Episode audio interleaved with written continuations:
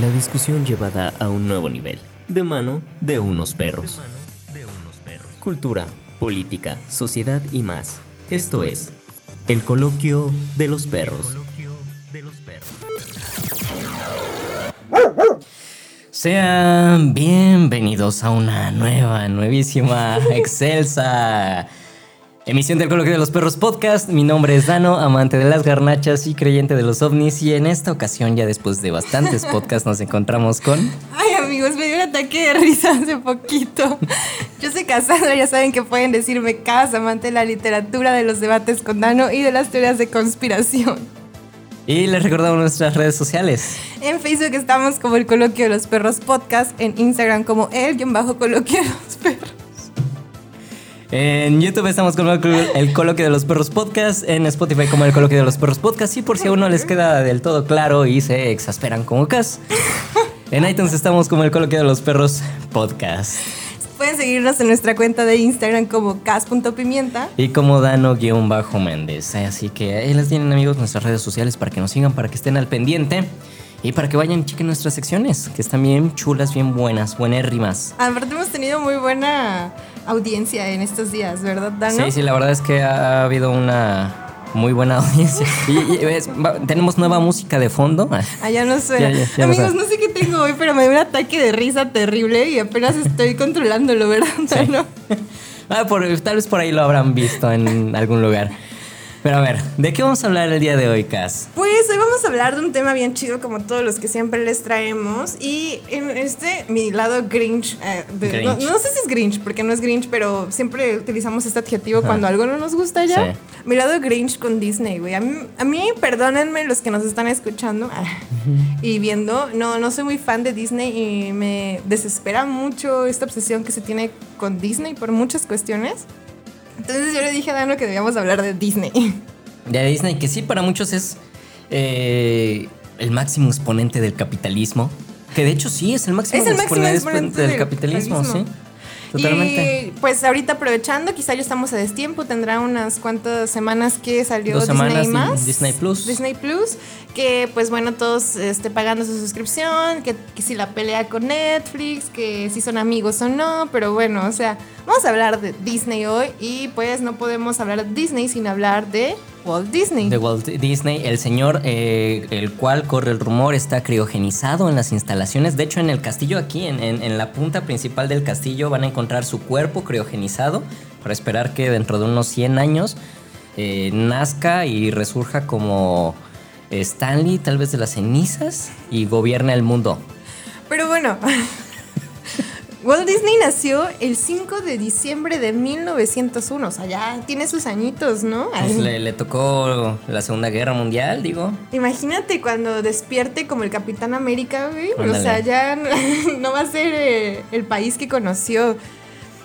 ¿Cuál Disney, amigos? Para los que no saben, porque no están para saberlo todo, todos conocemos a Disney, pero creo que poco se sabe de su historia. Bueno, no poco, pero no nos ponemos a profundizar en su historia en realidad, o yo no lo había hecho antes. Walt Disney, como les dije, nació en 1901 y fue un productor, director, guionista, animador estadounidense. Y se dice que tiene orígenes españoles y demás, ¿no? Pero, ¿por qué es importante Walt Disney, Dano? Pues para empezar es importante no solo por la industria que, se creó en sí, sino también porque yo, yo creo hay, hay muchas cosas a, a nivel este, de entretenimiento, de arte, de literatura, de fotografía, cinematográficamente hablando, lo que ustedes quieran. Siempre hay un antes y un después en cualquiera de estas industrias hasta que llega uno de los máximos exponentes. En este caso, Walt Disney vino a hacer un negocio, ¿no? Porque al final de cuentas las caricaturas animadas ya existían, pero vino a revolucionar ese tipo de negocio. Que de hecho Walt Disney siempre hasta donde tengo entendido, siempre inició con cortos de animación para niños, ¿no? Entonces a raíz de esto es que comienza su historia. De hecho, él funda en Déjenme ahorita, ahorita les. En 1922. ¿Disney? No, no, no. Ah. Antes. Fundó. Eh... Ay, perdí. Perdón. surge, surge, surge. En Kansas City con Pen, ay, perdón. Disculpen mi. Penson Robin Commercial Art Studio. Exacto. Gracias, gracias. Penson Robin Commercial Studio, donde conoció a Up eh, y, perdón, Eworks, un animador y, técnico de efectos especiales. Y pues que eh, en estas industrias es como donde comienza a forjar ¿no? Las, los cimientos de lo que posteriormente sería Disney. Y de hecho en 1990, eh, perdón, 1922 es donde funda la empresa Love O Grand Films, donde se dedica a hacer, como ya lo mencionamos, eh, cortos infantiles como donde surge la Cenicienta y Pero el también, con botas. Este, tengo entendido que esto no funciona muy bien, entonces tiene, o sea, sí la crean, pero no funciona y entonces se deprime Disney, bueno, Walt Disney se deprime por esto y entonces ya es hasta después que me parece que a finales de los 20 cuando empieza ya este ahora sí todo bueno, en el 23 es cuando crea a Mickey Mouse, ¿no? Me, parece. O sea, crea esta figura o este corto muy parecido. la, primera imagen que de hecho ya se volvió como parte del intro de algunas películas de Disney y de Disney Pixar, que es este, este ratón que está navegando, ¿no? Eh, sí nace ahí el 13 de julio de 1995, el 95. 95. 25, disculpen ustedes. Ah, amigos, hoy estamos muy. perdónennos, perdónennos. Fue mi ataque de risa lo que desconcentró a Dano. En 1925, es, eh, el 13 de julio, es cuando nace Mickey Mouse, que se convertiría en la figura máxima, el máximo representante de Disney y, máximo representante del capitalismo. Exacto, ya, o sea, ya tomándolo en serio, perdónenos por tantas contrariedades, pero ahora sí. Disney significa algo muy importante porque, pues, primero, como lo dijo Dano, comienza con estos dibujos, con estos cortos, pero su gran película y con la que todos eh, comienzan a conocerlo así ya con euforia es este con Blancanieves y los siete enanitos. Fue su primera película animada ya como tal, un largometraje. Antes había creado a Pato Donald y este y creó como muchas historias con Pluto, con el perro. Sí. Y después de Blancanieves este, sale Pinocho, que es en 1940. Eh, Blancanieves em, es antes, después está Bambi, que todos hemos visto Bambi. O sea, yo creo que, mira, si Disney no, no lo has visto. Eh, Bambi sí la he visto, pero no es de mis películas. En realidad, yo, yo creo que del primer Disney, o sea, que existe de las películas viejitas, no tengo ni una sola película favorita. Yo soy más de Disney Pixar. Oh, por Dios. Bueno, amigos, pues la verdad es que Bambi para mí fue una de las películas más depresivas que, veía en mi infancia. Ah, no es cierto. Perdón, lo confundí con Dumbo. No, Bambi nunca la he visto, pero dicen que sí está muy triste. Ah, es muy triste, amigos. Así, antes tenían, hacían películas bien pinches tristes, o sea, para niños, o sea, los deprimían. Pero precisamente porque, o sea, y creo que ese es mi problema con Disney, ahorita que decías películas muy tristes y demás. Eh, la estética de Disney ha cambiado a lo largo de los años, no es el mismo Disney que Walt Disney creó. Al Disney que hoy en día conocemos, este Disney Plus que acaba de salir, pues ya tiene muchas cosas nuevas. Hace poquito Dano y yo estábamos viendo la televisión por cable, que yo le decía que tenía tiempo que no veía la televisión por cable. Y le dije, pon Disney, tiene tiempo que no veo Disney.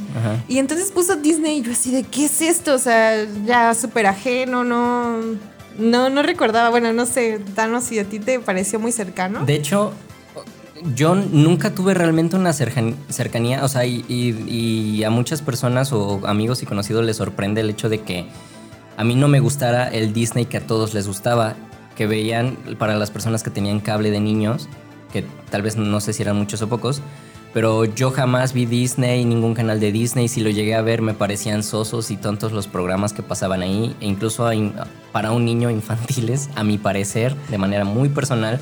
Y de hecho, yo nunca he consumido tal cual el contenido propio de Disney. Y eso hablamos. ¿Disney tiene contenido propio? Ah, caray. Ahí a ver, a ver, a ver. Y ahí va mi refuta con, con Disney. Sí, ¿no? O sea, para empezar, por ejemplo, todos los grandes éxitos del Disney clásico y Disney original no son una historia real, o sea, más bien una autoría real, porque esas historias ya existían y que de hecho son historias, considero, muy crudas de novelas y cuentos eh, de diferentes autores, las cuales Disney eh, animó y convirtió en historias para niños. Exacto, precisamente eso que comentas es muy importante porque una de las historias que más se roban es de los hermanos Grimm. Los hermanos Grimm este, crearon muchos eh, cuentos, entre ellos está La Cenicienta, El Príncipe Rana, Rapunzel, La Bella Durmiente, Hansel y Gretel. Hansel y Gretel. muchos cuentos de hadas. Y me parece precisamente, ellos escriben estas historias en 1800 y algo, ¿no? O sea, ellos eh, todo este para finales de 1800, mediados del 1800, estas historias eh, las no es que las escriban ellos como tal, sino más bien pues son este cuentos populares que ellos rescatan y los escriben. Y bueno, eh, la mayoría de, de, estos cuentos precisamente son este muy crudos, como dices, por ejemplo, el final de, de la Sirenita, por ejemplo, que tenía cuchillas, o sea, que cada vez que caminaba sentía que tenía cuchillas en los pies y, o sea, es una historia más cruda. O, por ejemplo, Cenicienta, que se tiene que cortar los dedos para que le quede la zapatilla. O sea, eso no lo vemos en Disney, pero sí estamos hablando de una apropiación. O sea, Disney compra los, los derechos de estos cuentos de hadas y me parece bien interesante porque Disney comercializó y ahora tiene los derechos de estos cuentos y tiene los derechos de todo el material que se produce a partir de esto. Y hace tiempo, ah, bueno, ahorita estaba tomando un diplomado en el que no se explicaban que Disney es ahora una de las empresas que más problemas puede tener de copywriter. O sea, si tú, perdón, de copy, sí, bueno, de copy, ¿cómo? Sí, copyright, copyright, copyright. Este, si tú hoy en día utilizas, hace rato queríamos poner una canción y le dije, ah, no, bueno, no lo sé porque él me decía que quizá podían bajarnos el video precisamente por eso. No, no bajarnos, pero sí ponernos un strike o negar la distribución del video en ciertas partes, ¿no? Por ejemplo. Y eso se debe a que Disney, eh, como compró todos estos derechos, es casi imposible utilizar el material que ellos hacen sin que tengas problemas. Claro que lo puedes utilizar, pero tienes que pagar cantidades sí exageradas de dinero por poder utilizar el material de Disney. Entonces, desde ahí te digo, o sea, a mí me parece bien triste que, o sea, entiendo la idea, entiendo como que Disney es importante y que muchos crecieron con Disney, que a todos les... el gas, amigo, el, gas, los que escuchan, ahí viene el gas. eh, pero ya más allá, o sea, a veces me desespera un poco que, defiendan tanto esta cultura Disney. es que hay muchas personas que realmente se ofenden. ¿Cómo no te va a gustar Disney? ¿Cómo no te gusta el Rey León? ¿Cómo no te gusta esto, aquello? Es como de, pues no, o sea, o sea para empezar, contenido eh, de su propia autoría técnicamente no es, ¿no? Y de hecho hay una... Eh, bueno, sabemos que Los Simpsons ha dedicado a parodiar muchísimas eh, partes de la cultura popular, entre ellas, eh, para los que sepan o hayan visto, y si no se los decimos, eh, Tom y Jerry, Tom y Jerry, Tom y Dali. Hoy tenemos un lapsus muy extraño. Este, Tom y Dali, pues es una caricatura que parodia hasta cierto punto tanto a Tom y Jerry, pero también a su fundador, al fundador, o sea, a Disney, y te hace pensar toda la industria que se está moviendo ahí. Pero también hay algo importante el, decir, el hecho de que... Pero también Jerry no es de Disney, ¿o sí? No, no, eh, estaba diciendo que Tom y Dali, que es la caricatura que sale en, Los Simpsons, parodia a Tom y Jerry, pero también parodia de cierta manera a eh, Disney y por su director operativo. Ah, ok, ok, ya. Y toda esta cuestión. Pero, eh, de hecho, si, no sé si te has dado cuenta, por ejemplo, que realmente Disney ya no ha hecho nada. O sea, hablamos que en el ámbito cinematográfico, o sea, quitando la cuestión de los canales, que a mí me parece un contenido muy chafa, este, por, lo, por lo que más reconoces a Disney al final de cuentas es por sus películas y le quita su lado clásico, ¿no? Todas estas películas de la Sirenita y todas las que ya mencionamos. ¿Y qué hecho? Solo los live action de esas mismas historias, malísimas por cierto. Mulan, horrible, ¿no? Y de ahí en fuera, el lado que a mí, que, sí, que realmente sí es el que consumo, es el lado de Disney Pixar. Pero Pixar originalmente tampoco es de Disney. Es una empresa cofundada por eh, Steve Jobs y la cual posteriormente eh, adquiere Disney y a partir de ahí es donde salen todas las producciones que sí han sido super mega taquilleras. Pero hablando de Disney realmente hace muchísimos años que ya no crea ningún contenido original. Y a o, eso, o, más bien si lo creo.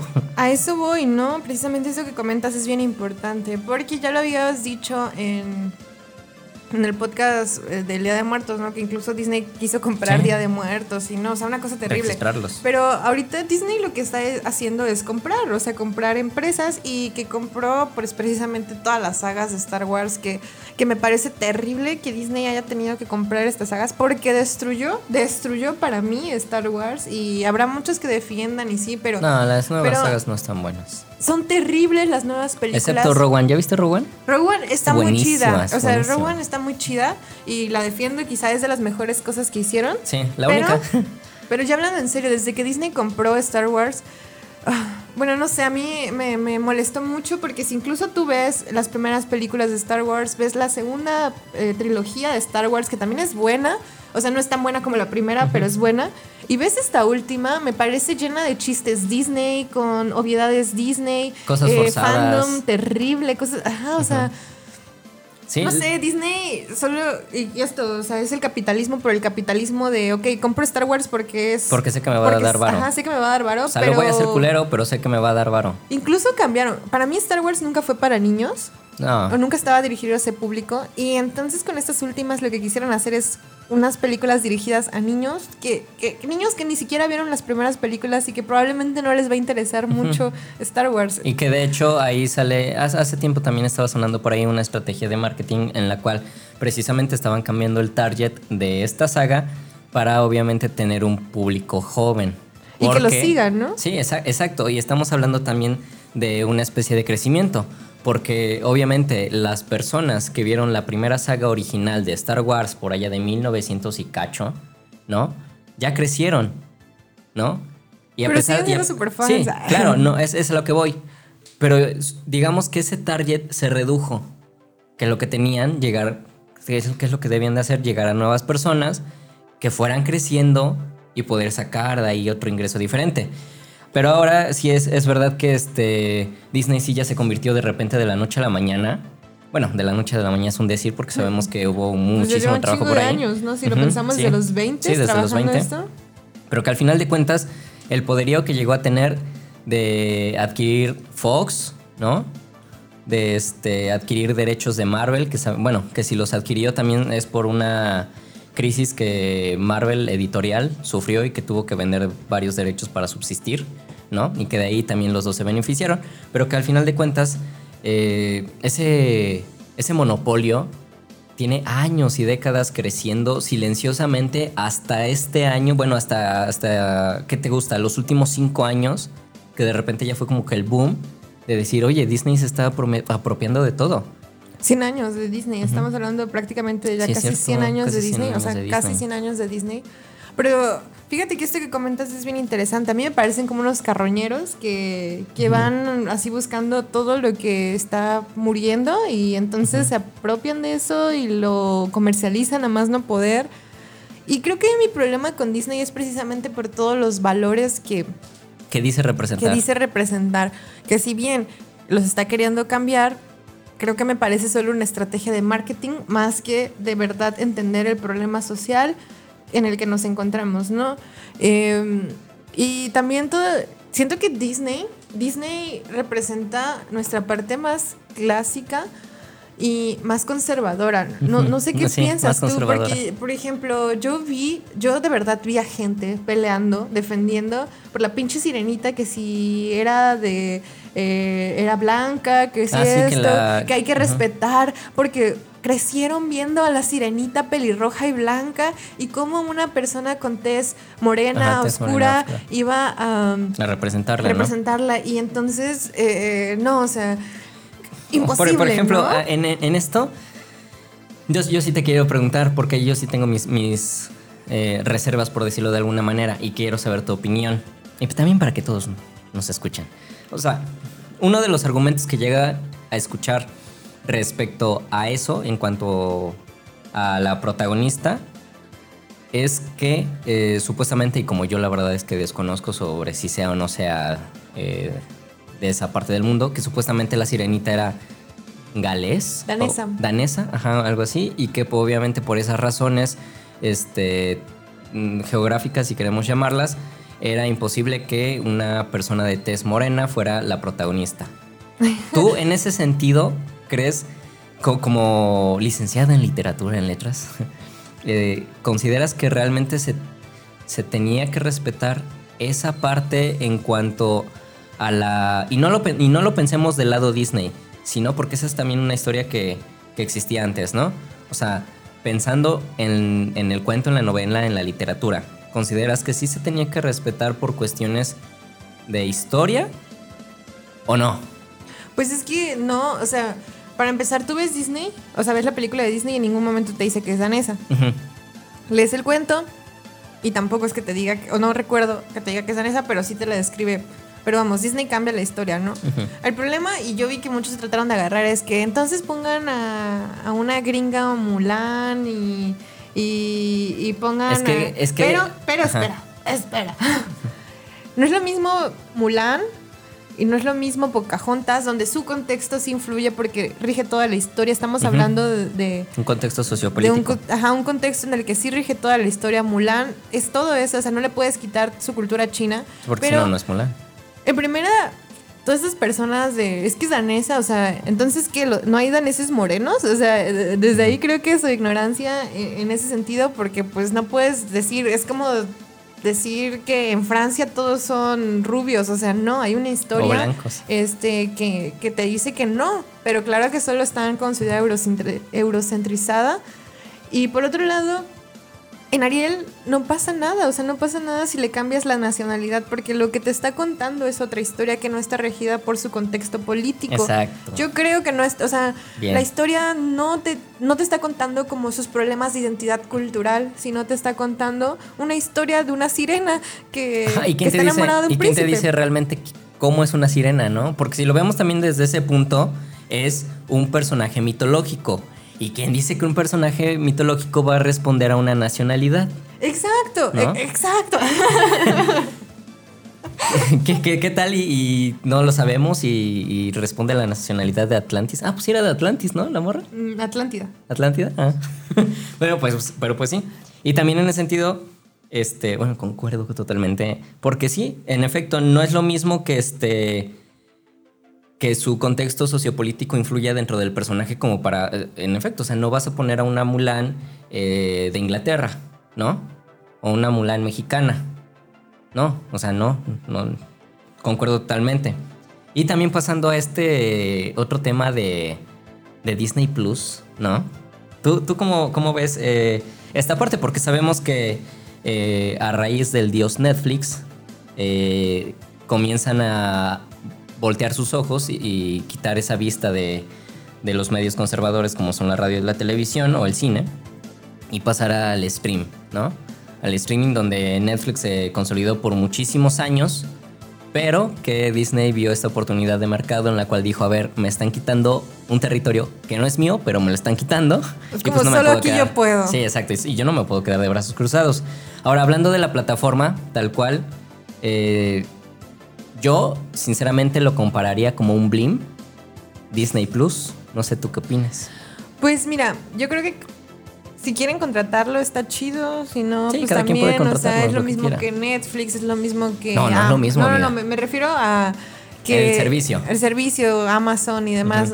no, no puedo estar en contra de la plataforma porque pues tanto yo consumo Prime como consumo a este Netflix. ¿no? O sea, eh, pues por esta facilidad de tener películas y demás, ¿no? Pero mi, mi, problema con Disney es precisamente eso que mencionas, como Disney representa el capitalismo puro conjunto con Coca-Cola. Yo creo que Disney y Coca-Cola son el capitalismo puro y hay un montón de cosas. Coca-Cola, el dios del marketing. Ajá, están atrás un montón de cosas que no queremos ver, que seguimos ignorando y no podemos seguir defendiendo una empresa, o sea, Disney defendiendo la capa y la espada solamente porque te recuerda tu infancia. Porque hay chingos de cosas que nos recuerdan a nuestra infancia, pero no por eso justificar un montón de cosas que pasan, ¿no? Mi problema con Disney, además de que representa el lado más conservador y de que pues es súper capitalista y que influye en, la crianza, o sea, yo crecí creyendo que, que ser princesa estaba bien, ¿sabes? Y y que ser rescatada estaba bien. Sí, ya lo están cambiando, pero pues cómo borras años de, de, lucrar con todo eso, con ¿no? Adoctrinamiento. Y ahora también lucran con un montón de cuestiones. La inclusión yo nunca la he visto en Disney como algo que de verdad... Eh, Lo hacen porque sus... Eh, ¿Cómo se dice? Se me fue la palabra. Políticamente correcto. Pero a la vez como que siempre los ponen, o sea... Los estereotipan dentro de ya un estereotipo. Ajá, y además como siempre al margen. O sea, creo que solo hasta ahorita ha habido como una historia de de una pareja homosexual. homosexual. De la comunidad. Y creo que fue un corto, me parece. Pero realmente... Y, que todos se, se, los alaban y dicen, ya viste el nuevo corto donde Disney hace esto, ya súper revolucionario, es como de vato. Eso no es nada revolucionario, eso es simplemente agarrar parte de, la realidad. o, sea, que ahí yo considero también que tanto hay sus cosas buenas como sus cosas malas. al final de cuentas, el hecho de que una empresa como Disney que de hecho parte de los fundamentos de Disney Plus y de su contenido era dar un contenido eh, familiar, ¿no? Entonces, siempre hay, que tener en cuenta que Disney siempre ha, ha, querido ofrecer un contenido muy familiar y eso es parte de sus valores. Entonces, partiendo de eso, saber que una empresa como Disney está haciendo un corto donde se hable de la comunidad y del impacto que tiene esta empresa internacionalmente, a pesar de que esté, digamos que al margen de muchas cosas, hay que ver como quien dice lo bueno dentro de lo malo. Al final de cuentas, aunque no del todo bien o no de, manera tan abierta, pues está haciendo llegar eh, esa concepción, tal vez un poco distorsionada así, pero ya la está haciendo llegar. Pero es muy, o sea, igual creo que después se arrepintieron y volvieron a contratar, pero hay un caso, por ejemplo, había una serie bien chida que se llamaba Stan Raven. Que era una serie de una familia este, estadounidense eh, negra. Entonces narraba la historia de ella que tenía visiones y ella, pues es lesbiana, o sea, siempre lo, dijo, pero cuando se enteraron se supone que la sacaron, o sea, por muchos años Stan Raven dejó de estar al aire y luego volvieron a sacar como una serie ya como reivindicándose. Ah, pero la sacaron. ah, ya, ya, ya, ¿no es una gordita? Ajá, morenita? Sí, sí, sí, sí, sí.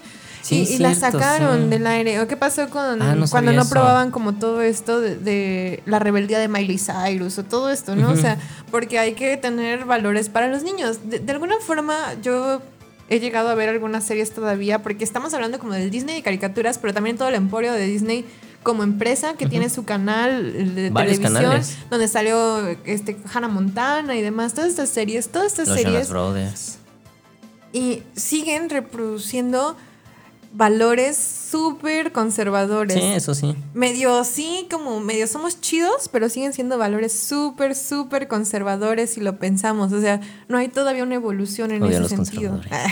Odiamos a los conservadores, amigo. Pero sí, o sea, realmente, eh, como dicen, ¿no? La familia para Disney es como que lo más importante y el lado conservador es lo que más les va a vender. Y al final de cuentas eso también influye muchísimo en la manera en cómo gran parte de la sociedad se está adoctrinando. adoctrinando. Disculpen mi, léxico, mi léxico tan bajo. Sí, y sabes qué, de pronto yo sí he notado con esas... Bueno, es que no sé, hay personas que de verdad como que no pueden ver más allá, o sea, es como su fanatismo por Disney. Yo creo que los fanatismos en general de cualquier cosa son malos, ¿no? Y más en la religión. y, más, o sea, si piensas como en todo esto de Disney, yo no, o sea, las personas no están acostumbradas a que critiques ese gusto eh, o que critiques ese fanatismo por Disney y que no puedan ver más allá de todo lo que representa Disney y todo. O sea, yo pienso, por ejemplo, en Disneyland. ¿Cuántos millones de, ah, de dólares no están invertidos o sea, Yo la neta sí iría porque ha de estar chido ir a un parque de esos. Así súper cabrón, ¿no? Pero no es porque me guste. Y aquí como mito, eh, aquí como dato curioso y, mito argentino, este, dicen, hay un mito en el que dicen que Disneyland se basó en el país de los niños que está ubicado en La Plata, Argentina, güey. Ah, órale. O sea, es el mito, ¿no? Se parecen mucho, la neta sí se parecen mucho. ¿Y cuál fue eh, creado primero, obviamente, el de Argentina? Eh, sí, cinco, cuatro años antes, o abierto ah, al público cuatro años antes. Ah, ok, eso quiere decir que el proyecto tiene muchísimo más tiempo. Órale. Sí, yo, yo estuve en el país de los niños, está bien bonito. Y no cobra miles de dólares por entrar, ni tienes que pinches reservar y... ah, yo solo he ido a la feria de mi pueblo. No, pero yo en serio, Dano, o sea, yo creo que mi problema ya, o sea, real con Disney, pues es todo lo que significa. De verdad, todo. Es que, siento que Disney representa Gringolandia totalmente. O sea, es, es el sueño americano, es la idea bonita de la vida cuando la vida no es así y que el gringo siempre lo puede todo, capitalismo, además no poder, explotación, eh, quitarle los derechos a muchas personas, pasar por encima de, de, gran, de productoras independientes porque Disney y, se chingan, ¿no? O sea... Sí, o sea, o sea, ya viéndolo de un lado en cuanto a negocios, tiene un, emporio gigantesco que de hecho yo creo que deberían de legislar ahí para que decir, ¿sabes qué? No puedes pasar de tantas empresas adquiridas. Porque si se ponen a ver el catálogo de Disney, es Disney y Nat Geo y Fox y un montón de, otras propiedades, ¿no? Que llegan a contratos multimillonarios y que al final de cuentas eh, comienzan si bien aún no, no lo han hecho del todo, no dudo que todas las nuevas propiedades que han adquirido las vayan moldeando a esa parte conservadora que quieren. Sí, además ya es como lo que hablamos en algún momento de, de la comedia, ¿no? O sea, yo creo que se sigue haciendo la misma comedia y, la neta es de pronto muy tonta. O sea, yo ahora que la veo digo, ay, ¿por qué crecí viendo esto? ¿No? O sea, ¿por qué crecí riéndome de estas cosas tan banales que, de verdad no te hacían pensar mucho? Y claro, Pixar es otra, otra onda, ¿no? Pixar a mí me parece de pues increíble, pero creo que ha mantenido su esencia. No tanto porque, por ejemplo, la última película de Toy Story Ay, terrible, terrible, terrible, terrible, terrible. Mira, yo sí consumo, como lo dije antes, ¿no? Yo sí, sí consumo mucho contenido de, de Disney Pixar, salvo contadas excepciones. Eh, sí hay películas que me parecen muy buenas, interesantes, ¿no? De, de la 1 la y la 2 de Toy Story me parecen fascinantes, Monster Inc. y diferentes, ¿no? Pero, o sea, sí, pero porque entiendes que también ese, ese contenido sabes hacia, dónde va dirigido y por eso no me molesta. Sin embargo, por ejemplo, un, ejemplo muy rápido, yo la verdad es que disfruto, no es, no es que sean las mejores películas, pero disfruto ver películas de superhéroes, pero hay una gran diferencia entre ver una película, por ejemplo, de cualquier superhéroe actual de las últimas que del hombre araña, ¿no? Por ejemplo, la, la última que salió, súper estúpida esa película. A diferencia de ver, por ejemplo, la primera de los X-Men de Fox, no, no, de Sony, de Sony Fox, no recuerdo, hecha en los 2000. O sea, hay una gran diferencia de hacia dónde van dirigidas y cómo se están tomando esos personajes. Entonces veo un, un, Iron Man súper tonto e idiota con, con sentido del humor para niños por solo vender y es como de, no mames, qué hueva. Es que creo que eso que dices, de por sí ya habíamos hablado en un podcast sobre los superhéroes del adoctrinamiento y lo conservadores que son los superhéroes, pero no todos. Por ejemplo, X-Men me parece interesante. Pero tienes razón. Disney evolucionó de ser súper conservador y educar a los niños para ser bonitos y todo esto a eh, una cosa como como ver a los niños como estúpidos. O sea, yo de pronto veo las películas con chistes súper malos, que no hay, no hay una reflexión, no, no sé, creo que me molesta Disney en general. Estoy sacando aquí mi... quizá no estoy siendo objetiva. Claro que vi muchas películas de Disney, pero me molesta mucho lo que significa Disney. Me molesta mucho... Ajá, yo, yo creo que es, es parte también de lo que hablábamos en, en la cultura de la cancelación, ¿no? Que al final de cuentas eh, una cosa es el producto final y otra cosa es eh, la imagen de la empresa o persona como eso, como empresa o persona. Yo creo que es muy diferente decir que, que Disney por capitalista me caga, pero pues la neta es que sí me gustan unas que otras películas, ¿no? pues sí, al final cada quien decide qué ver, qué, pero creo que está chido eh, ser críticos con el contenido que estamos consumiendo. consumiendo, sobre todo eh, con lo, no sé, o sea, yo ahora las veo y ya están muy desactualizadas las películas, pero pues entiendo, ¿no? Su contexto. Lo que me preocupa es que se sigue por el mismo camino. Fortaleciendo, ¿no? Fortalece. Pero, bueno, amigos, no, no les vine a decir que no consuman, que no contraten yo sí, la verdad es que yo sí les voy a decir, no, no contraten Disney Plus, contraten Peter Entertainment, búsquenlo así en las redes, buenísimo. No se los dije oh, yo. Sí, sí, sí, sí, buenísimo, Es buenísimo. No se los dije yo, pero neta, busquen Caja Multimedia Peter Entertainment. Una joya. Una Por lo menos así le ganamos un poquito al capitalismo. Sí, exacto. Apoyando a emprendedores. y si van a ver, pues solo vean de Mandalorian, porque de Disney es lo único bueno que hay y tal vez solo. Sí, solo es lo único bueno que hay. pues nosotros nos despedimos, amigos. Esperamos que les haya gustado. Disculpen mi ataque de risa al inicio. ya estamos bien, ya estamos bien. Pero pues sí, amigos, nosotros nos vamos. Les recordamos las redes sociales. En Facebook estamos como el Coloquio de los Perros Podcast. En Instagram como el-coloquio de los perros. En YouTube estamos como el Coloquio de los Perros Podcast. En Spotify como el Coloquio de los Perros Podcast. Y por si aún no les queda del todo claro, en iTunes estamos como el Coloquio de los Perros Podcast. Pueden seguirnos en nuestros Instagram. Yo soy como cas.pimienta. Y yo como Dano-Méndez. Y nosotros nos vamos, no sin antes recordarles, como cada semana, que Disney es súper capitalista. Y nos escuchamos el siguiente miércoles. Bye. Es hora de ir por nuestras croquetas. Te esperamos el siguiente miércoles con más de nuestras perradas. de nuestras perradas.